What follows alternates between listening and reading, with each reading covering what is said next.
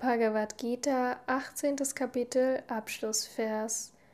So endet in den Upanishaden der glorreichen Bhagavad Gita, der Wissenschaft vom Ewigen, der Schrift über Yoga, des Dialoges zwischen Sri Krishna und Arjuna, das 18. Kapitel mit dem Namen Der Yoga der Befreiung durch Entsagung.